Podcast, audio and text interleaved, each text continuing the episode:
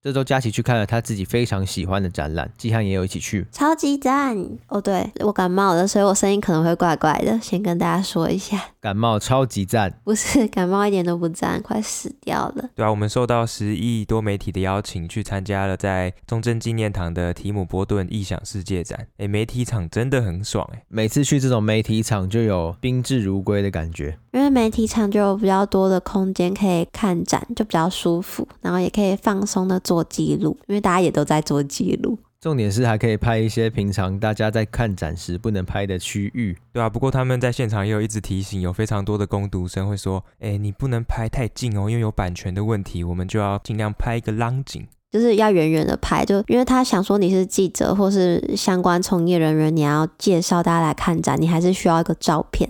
我说真的超开心的，因为它里面有超级多提姆波顿没有公开过的作品跟手稿，甚至还有就是他去餐厅画在餐巾纸上面的那些都有保留起来。有听起来你真的很兴奋。虽然说我对提姆波顿不熟，不过我也觉得整个展览逛下来是蛮舒服的。或是你喜欢动画或插画，但没有特别喜欢提姆波顿的，我也蛮推荐你去看，就可以看到他从出道到现在，他在创作上怎么做记录啊，跟他的想法，我觉得还蛮重要的。很感谢十一这次有邀请我们去参加这个媒体场，感谢邀请，耶，赞赞，赞赞帮又要出现。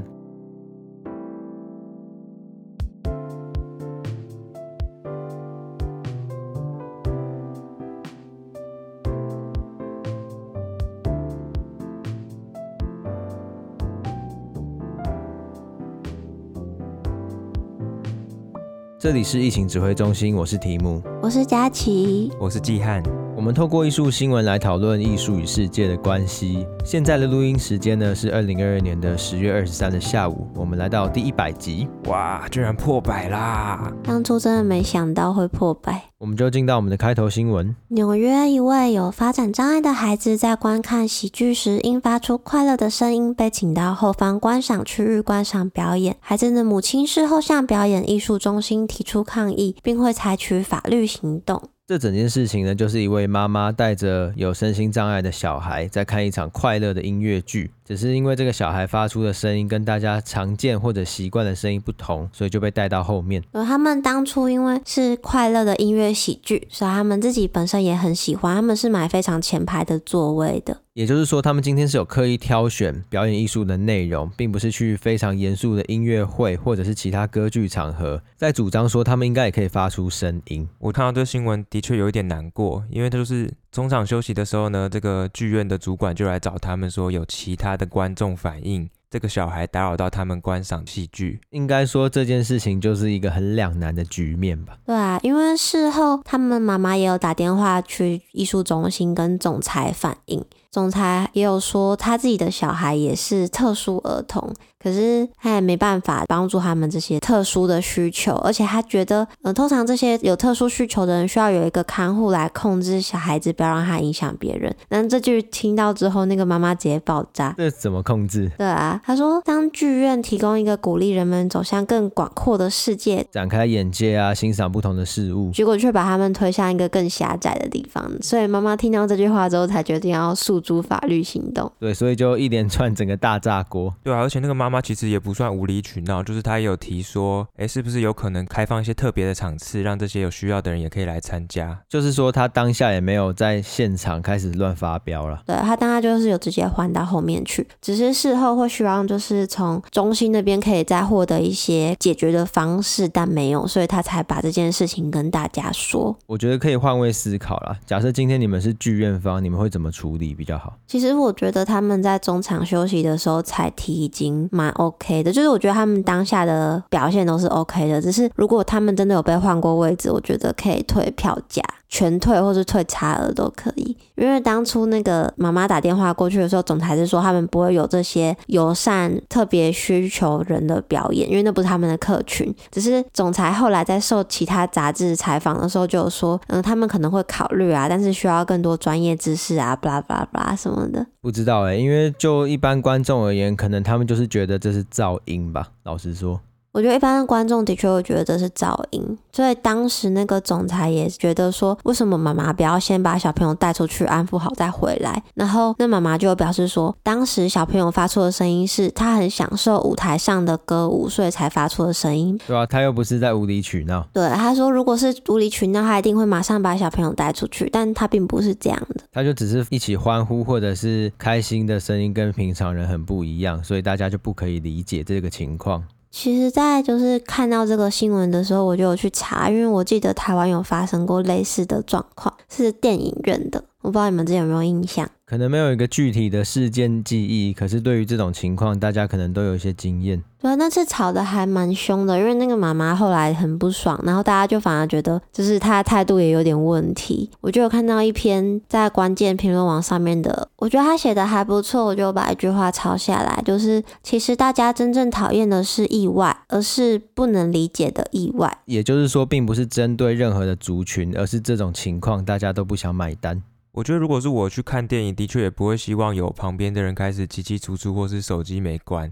但是当我知道这个人可能是无法控制的话，就会稍微可以多包容一点吧。我觉得对于残疾这个议题有非常多讨论空间呢，或者说我们对于残疾的设计很直观的想法，都是一些技术性或者是功能性的，例如说拐杖、轮椅、助听器，或者是比较大的像是无障碍空间等等。对啊，有些无障碍空间我看到都会说，哎、欸，这个也太斜了吧！要是我坐轮椅，感觉背力要很强才可以滑得上去。对，可是好像会时常忽略非功能性或技术性的这些残疾设计。例如说，刚刚这种视听体验，它是否体制上可以有更多的改变，而不是只是设计一个坡道让他们可以进来，可是他们却没办法完整的享受里面的内容。就是说进来了还要被人家强制换位置之类的。对啊，所以我们回归一个更宏观的视野，万物都跟政治有关，因为政治就是用很多事情塑造出来的。所以我们可以想象说，这些拐杖、轮椅或者是其他的技术性辅助工具，其实背后都隐藏一种概念，是这个社会希望他们是正常人。他们应该也会希望自己可以就是比较正常吗？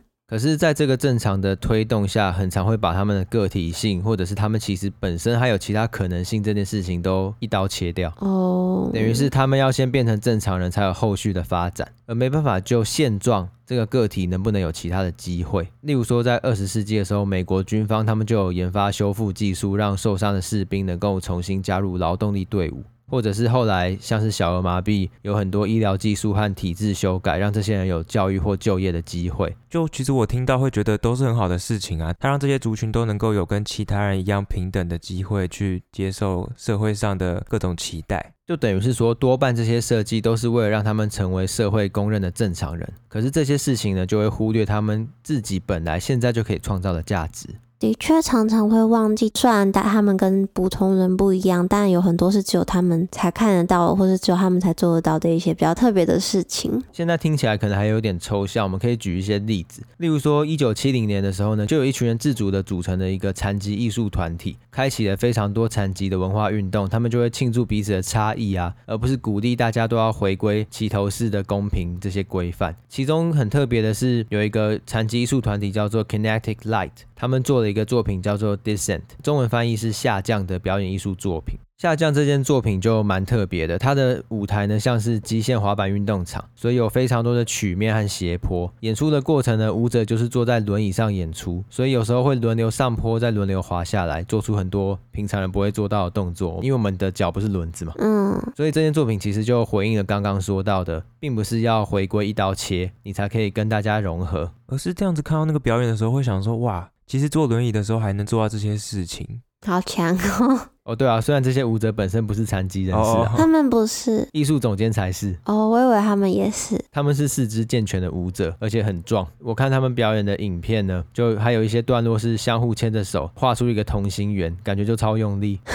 或者是他们在合体变成一个四轮的机械生物集合体。听起来有点厉害，只是我觉得不论那些舞者是不是残疾的，其实都不会削弱这个表演的强度，因为它就是带出一种新的美学和希望啊，同时又定义了什么才是完整，什么才是正常。因为反过头来说，他们甚至可以做到其他人做不到的事情啊，其他人做不到的事情，就是我们在斜坡上，我们只能把自己躺下来变成一个蛋卷才滚得下来。哦，他们可以直接滚下来。对啊，他们可以加速啊，或者是很滑顺的运动。我倒是没有这样子想过，哎，好酷哦。对啊，所以这样的作品就可以帮助残疾观众感觉又重新得到社会的重视和被看见，或者是像非残疾的观众就可以引导到他们可能忽略的观点，让我们知道这个世界并没有所谓万无一失的标准，也不应该去追求那个世界。这样他们还是会需要轮椅。可是他扭转那个符号吧，就是他轮椅不单单只是帮助他们像一般人可以移动的工具，甚至超越一般人移动上可以做到的。对啊，所以就等于是说，展示了这些损伤如何成为更进一步创造性的能量，就不会把残疾视为一种缺乏或缺陷。就反过来讲，这些损伤反而可以成为跳出框架和找到新可能性的机会吧。所以残疾艺术他们时常会提出一个很大的问题，就是我们为什么要正常？对啊，我觉得有这些作品在前面让大家能够看见，就不只是残疾或者是非残疾的人，他们等于都是找到了一个新的可能。像是你们觉得，如果一个看不见的人在大众的眼里他就是不正常的，那他要来画画，你们觉得要怎么样做第一步？触觉。触觉也是一种，不过如果我们一直在思考要怎么让它变正常，就可能会开始想说，哎，要怎么样让它看得见，它才可以继续画画。我只是觉得要看见也太难了，对，有更多更好走的路可以走看看。因为像我这次有看到一个他天生就听不见的声音艺术家，好强哦。对，他是 Christine Sunking，而且是天生就听不见的，并不是后天的。所以他是天生耳聋，然后是声音艺术家。对，他的创作本来都是一些视觉艺术，但他到后来发现，他想表达的东西其实透过平面没办法完全呈现出来。他才发现，其实自己的生命中是有声音的，因为他可以透过视觉跟触觉去感受。他之前在 MoMA 有展过一件作品，叫做 Game of Skill，游戏的技巧。这个游戏呢，就是大家会拿着一个装置，摩擦着空间里面的线，你就可以听到一些特别的声音，会因为你的走路速度啊不同而发出不同的声音。所以我们可以想象，有很多观众拿着一个小小的收音机在场地里面游走，跟这个作品做互动。对，他们好像真的得到了一个新的感官方式，就会拿着那个收音机开始在上面摩擦那个线。那个其实是一个他们不太习惯的动作，所以观众还会大声的说：“我这样做对吗？”或是说：“哎，不要一直看我啦！”好像他觉得自己没有做得很好一样。就在这个作品面前，大家都重新在掌握这个感官的吸收方式。对，所以我觉得这件作品某种程度也是重现了艺术家他在学习听的过程，因为他耳朵听不见，所以总是透过观察周遭人们的行为来理解现在这个声音其实是什么。像是他可以从观众和作品互动的表情跟肢体里面，他的脑海就会浮现非常多的声音。好想去体验看看哦，有点像在玩另类版本的电流积极棒，但又不太一样。对啊，很特别的一点是，那些线是在空中比你高的地方，所以你必须非常的专心去对准。但是我看到有些观众他在体验的时候，他因为听不清楚那个收音机的声音，所以他会把耳朵靠过去那个装置上。就大家真的有一种牙牙学步的感觉。对，只是他在耳朵靠过去的时候，等于说他眼睛又没办法看着前面那个线，就又变得听不到，然后撞到前面的人，也有可能，就真的是困难重重，然后就发出这个线以外的声音。那这个作品又多一个维度了。想说推荐一个大家也能在家线上完整体验的录像，叫做。Closure Caption，中文直译就是更贴切的字幕。Caption 的中文是什么？就字幕。CC 字幕是 Closed Caption，就是可以关闭也可以开启的字幕。所以它是从 CC 字幕的原文去改成它的作品名称。因为很多 CC 字幕，他们可能音乐就写音乐吧。那对于听不到的人来说，哪知道这首歌是什么音乐？搞不好是念诵经的音乐，搞不好是摇滚乐。对，就是音乐这个字完全对他们没有任何帮助。所以克里斯汀就是在反映这件事情，他决定自己制作一段影片，并且用自己写的字幕来让大家感受到这件事情。就例如说，closer caption，它在音乐里面，它就会不同的小提琴的音乐，可能就会很巨细靡遗的说，哦，现在其实是什么歌，或者呃，现在其实又是什么歌。哦，所以他会写什么？这是慷慨激昂的小提琴，这样吗？他会写这样吗？对，或是有一些句子是更具有诗意的，好比说看到一个莲蓬头水落在地板上的，他可能就会写说，哎，整个空气中弥漫着洗发精的香味，会有非常多的形容词让你可以感同身受。哦。好酷哦！这样讲我比较懂，就是一个超级巨大的蓝色窗帘字幕机，没错。而且我在看这个录像到最后面，因为前面它是搭配着音乐，然后用不同的字幕来让你感受到不同的层次，后面直接没声音，对，你就等于真的站在他们的角度说，哎，完全没声音，我真的只能靠这个字幕，哎，感官直接被抽离，眼睛突然变很酸。不过讲到字幕这件事，想说台湾的观众应该都很习惯了，因为我们几乎所有的东西都是字幕。所以这个作品台湾人观看的感受跟外国人肯定又不太一样。对啊，因为你们知道，在国外、日本、美国看电影都是没有字幕的吗？他们的有字幕都是在他们的外语的时候才会有字幕。我们是所有东西都有字幕。嗯，外语会特别讲外语。我那时候还有特别去查，台湾会有这种特别的字幕文化，是因为早期要推动国语教育，所以才产生的东东。你说让大家可以认识更多的字吗？应该是快速洗掉台语的手段。哦，对，然后还有戒严时期的时候，因为这些东西都要送审，所以字幕也要一起送审，就更方便去检查这样。就还蛮酷的，然后就一直保留到现在，应该也很难拿掉了。拿掉大家反而会听不懂演员在讲啥。另外，克里斯汀他有爆料说，艺术界里面到处都是声称自己对差异跟挑战是持开放态度的人，但是当他可能提出一个说在他们的录像作品里面要加入像刚刚的这个字幕的时候呢，他们却毫不犹豫的拒绝。因为对他们来说，这个是他们的神圣不可侵犯领域。对啊，只是这个平衡真的很难抓。就这些艺术家明明也希望自己的作品可以有更多人可以看懂，甚至是可以感同身受。那是觉得加字幕很丑啊？跟他们说来台湾久了就习惯了，超友善。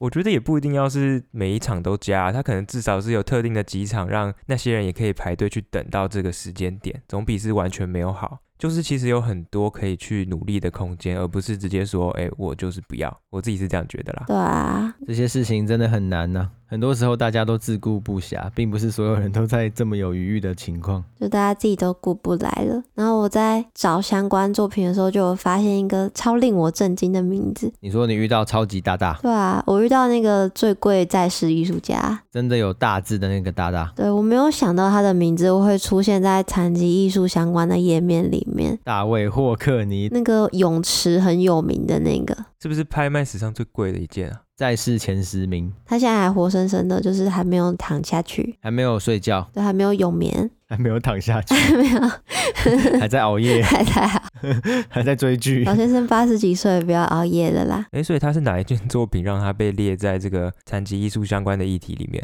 你应该是要问他是哪部分有残疾吧？哪一件作品是怎样？不是啊，因为我假设他其实是哦，你不知道他有残疾对啊，对啊，对啊，正常人都会这样吧？我觉得季汉这样问很赞，因为正常人他的标签就是 rich rich 艺术家哦，所以他是有残疾的哦。对，但是他是四十几岁之后，他有。有名的作品都在这个之前，他这件超少被提到的，是用一百四十四张传真拼起来的超大型平面作品。所以他是真的画好，然后传真过去，在另外一个地方拼起来。对，他是画好一张一张传，然后叫策展人把它拼起来。他是其实具备一种很酷的时间空间的特性在里面。我看到他的时候想说超意外，原来是他们家有家族性的遗传性失聪，大概到四十几岁的时候开始渐渐耳聋，听不到。他发现他自己听不到的年纪，突然想起来说：“哦，我爸好像也是这个时候开始听不到的。”哎，糟糕！就像一些人秃头一样。嗯，对，你可能是到五十几岁秃头啊，他们到四十几岁开始听不太到。然后随着他越来越听不到，他就发现传真机真的比电话好用太多了。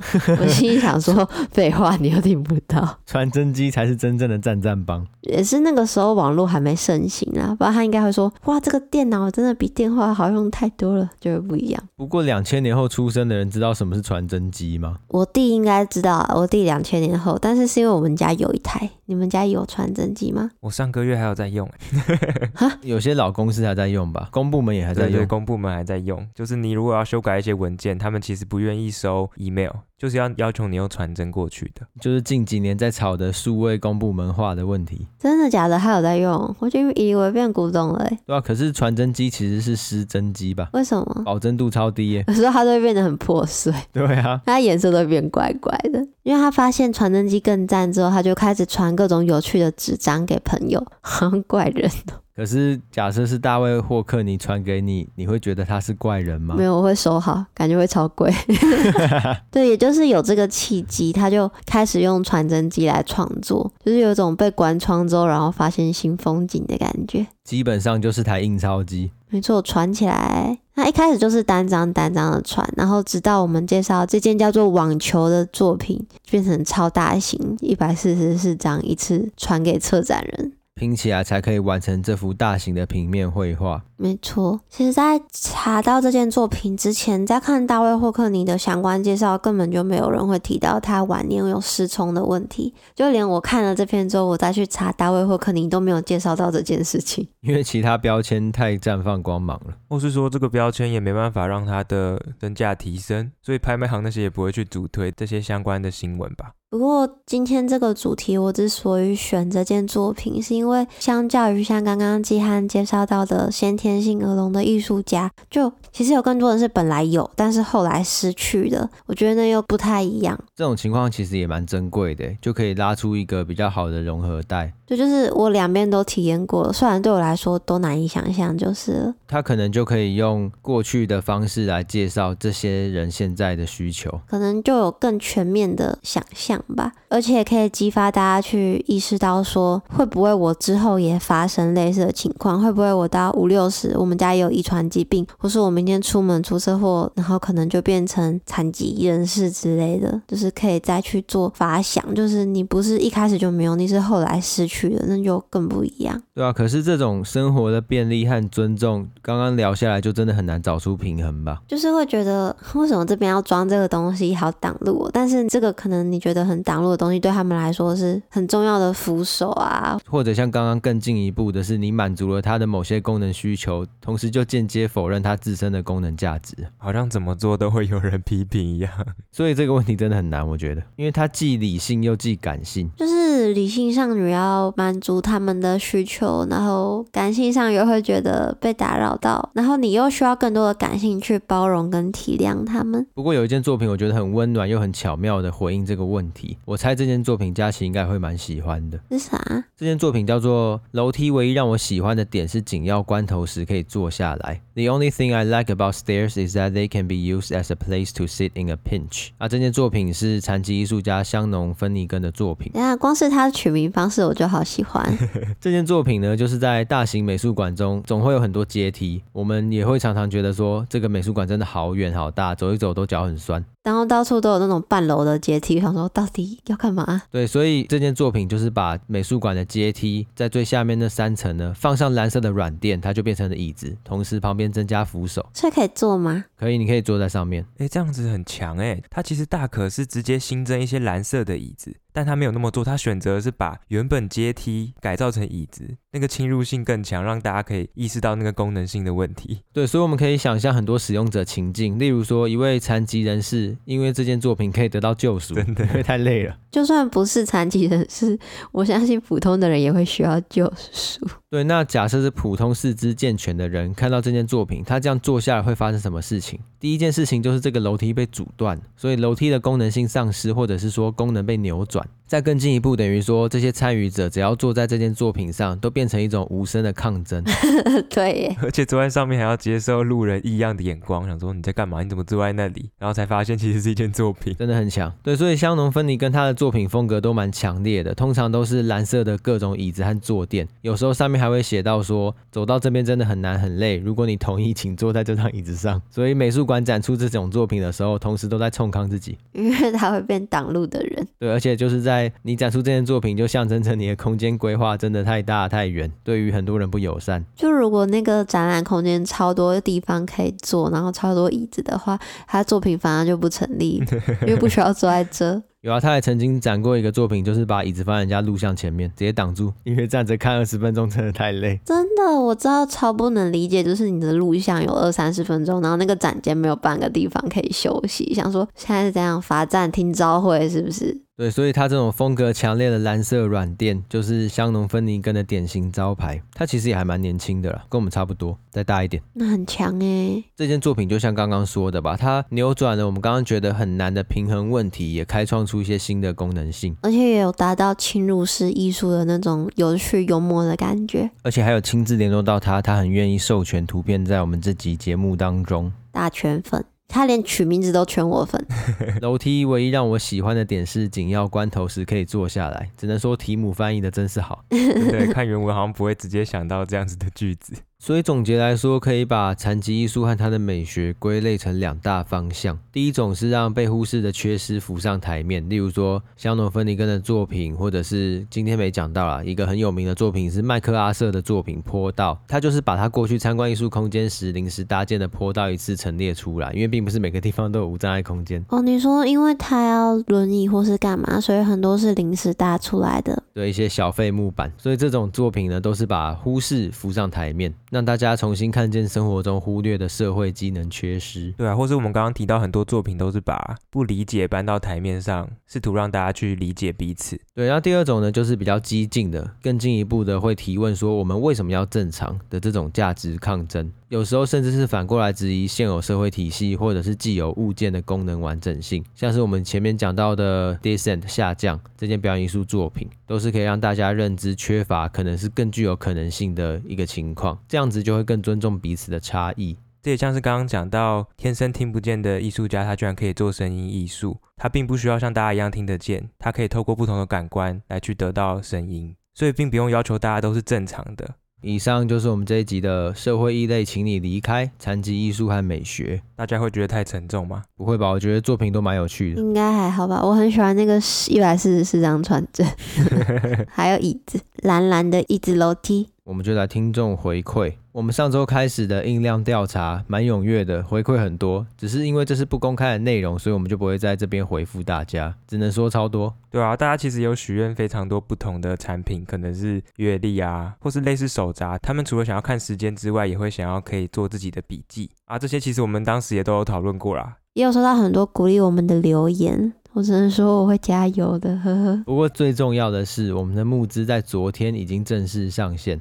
就是如果想要有找鸟的小贴纸的话，要记得赶快去募资平台上按下那个按钮哦。对啊，只有限量一百份，卖完就没了。是只有贴纸的有限量一百份，但如果没有在前一百个拿到也没有关系，因为每一份周历都还是有我们精心准备的很多内容在里面，包括历史类的回顾啊，还有许多艺术工作者对于大家问题的回应跟他们的看法。就还蛮值得细细品味的。大家在问卷里面填都是非常期待那个艺术事件的回顾，哎，题目压力山大。这个每一篇真的都很用心在写，最困难的其实是在当周要找到我觉得够深刻又有趣的事件。其他就只是好好的把事件跟背后它所代表的价值慢慢的论述出来。对啊，找东西真的好难哦。也很感谢这些愿意来填硬调问卷的大家，让我们信心更加充足。更多详细的资讯还有之前没有公开的图片呢，都会在募资的网站上面。大家有兴趣没兴趣都可以去看看哦。没兴趣为什么要去看看？没兴趣不看。没兴趣还是可以看一下，说不定看了就有兴趣了。而且怎么样？你可以揪朋友一起买，我们有个双人优惠，叫做两周年就要买两套。对，可是假设你的朋友更多，还有一个食入大套餐。食入大套餐它最厉害的地方就是省了运费，多了回馈，所以其实食入大套餐是捐赠最多的。对啊，因为我们扣掉成本，剩下的钱钱。钱都会捐出去。我们目前募资计划是两周，可是也有可能因为我们还在洽谈的其他合作有变动，延长到第三周。这段期间也会有非常多不同的资讯跟宣传公开，再请大家多多关注。也再次谢谢有参与我们计划的艺术工作者们，感谢你们的协助。谢谢，他们都可以加入赞赞帮。赞赞，他现在上面写了倒数四十三 小时，怎么突然有点紧张？有一种很期待的感觉，好可怕啊！最好笑的是，我们昨天在拍这个封面的商品照，拍到四点，把家里的镭射水平仪都拿出来，直接像在布展。大家只要看那个封面照，就会知道为什么我们要拿出镭射水平仪，而且家里应该不会有这种东西吧？好啦，啊，募资网站链接要去哪里找？大家都可以去我们的 IG 还有 FB 找到这些链接，还有活动资讯哦。还可以准备广告吃到饱。啊，如果你已经有购买了，你可以不用点我们的广告，没关系。啊，没有啦，都可以啦，真的。如果你已经购买了，你一看到广告，你就要找路边最近的陌生人，赶快跑过去给他看。哎、欸，倒数了，倒数三秒了，赶快。好啦，我们就下周三再见喽，大家拜拜。拜拜，拜拜。那佳琪，你现在这个声音要不要唱首歌？不要，我现在好好累哦，感觉快不行了，哇，极限了，好累。现在声音超真诚，因为刚刚都很努力的在撑住。这是刚刚剪辑完第一百集的题目，想说还是有一些东西可以跟大家聊一下。主要是好像觉得说第九十九集，也就是上一集的时候，我有一个问题没有问到。我那时候想要问的问题是说，假设今天要去到一个我们没有去过的地方录音，那会想要去哪边？只是不知道为什么那时候就忘记录这一段。原本想要很帅气又感觉很浪漫的回答问题的答案是跟他们两个人去，去哪边都好，只是就没有问这个问题。也还好，就这样避免了这个有点矫情的局面。那当然，现在你们两个应该也听到我刚刚的答案了，还是好好谢谢你们吧，就是可以这样包容我，然后我们一起努力这两年，尤其是这段在密集准备周历的时间，也觉得你们两个是真的很辛苦。在录一百集后谈的当下呢，募资是已经过半的了，也有很多认识的人很大力的帮忙跟支持。我是真的打从心底很感谢非常多参与者愿意提供他们珍贵的内容以及观点。好像疫情指挥中心这两年不断的试图在很多不同的世界局势或者是大大小小的艺术事件中找到一些不是浮木而比较稳定的东西，更时常在思考我们到底能够做些什么。可能现在在募资的这个周例，就是现阶段我们找到的答案，就是要有这种什么东西都拿不到，却又可以给出很多东西的傻劲，好像才能够成就一些事情。另外一点也真的很重要的，就是上一集我们好像没有真的非常感谢一直在收听的大家，就就真的很谢谢吧。